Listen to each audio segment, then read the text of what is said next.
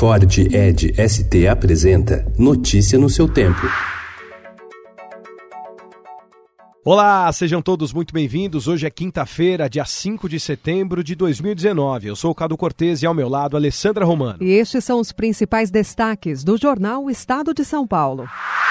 Polícia Federal já espera a demissão de diretor-geral. Saída é vista na corporação como uma capitulação de Sérgio Moro a interesses políticos. Ministro da Justiça deixou entrevista em Brasília após ser questionado sobre troca no comando da PF.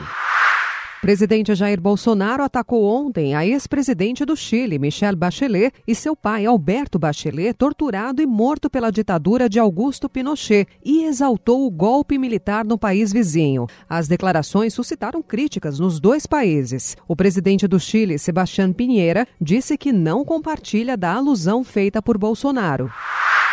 Procuradores da Lava Jato na Procuradoria-Geral da República entregaram os cargos por incompatibilidade com decisão de Raquel Dodge, que pediu arquivamento de trecho de delação que implicava Rodrigo Maia, irmão do presidente do STF, Dias Toffoli. A PEC da reforma da Previdência foi aprovada pela Comissão de Constituição e Justiça do Senado com as modificações feitas pelo relator Tasso Gereissati, do PSDB do Ceará. Economia caiu para 870 bilhões de reais. No plenário, o texto precisará ter ao menos 49 votos. PEC paralela, que inclui estados e municípios na reforma, também passou na CCJ. O presidente Jair Bolsonaro deu aval à mudança na lei do teto de gastos, que proíbe que as despesas cresçam em ritmo superior à inflação, e orientou o ministro Paulo Guedes, da Economia, a elaborar uma proposta ao Congresso. Guedes é contra a mudança. O temor é de que a alteração seja interpretada como afrouxamento fiscal. Deputados impuseram três derrotas em dois dias ao premier britânico Boris Johnson e aprovaram lei que obriga o governo a pedir novo adiamento do Brexit se não houver acordo até 31 de outubro.